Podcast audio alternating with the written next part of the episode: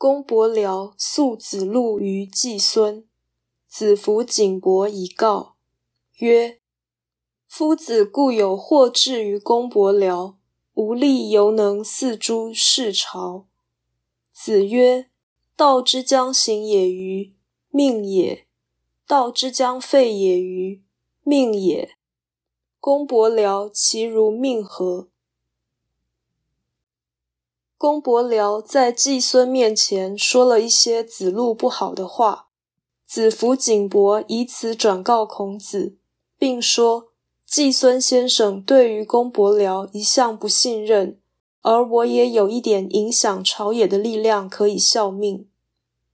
孔子说：“天道可以推行，这是命；天道不能推行，这也是命。”公伯僚又怎能改变天命啊？本章借题表示，一切人事皆为天命，君子尽人事而听天命，责任既了，乐天以待，有虑无忧。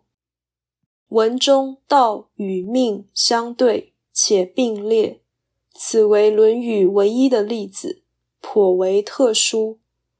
如果道是天道，而命是天命，则道与命乃是一体之两面；若道是真理，而命为天意，则上天为真理的主宰。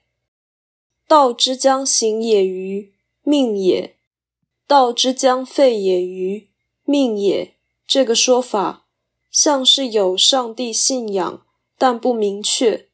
这是中国思想的极限，后世未曾突破，反而逐渐放弃，甚为可惜。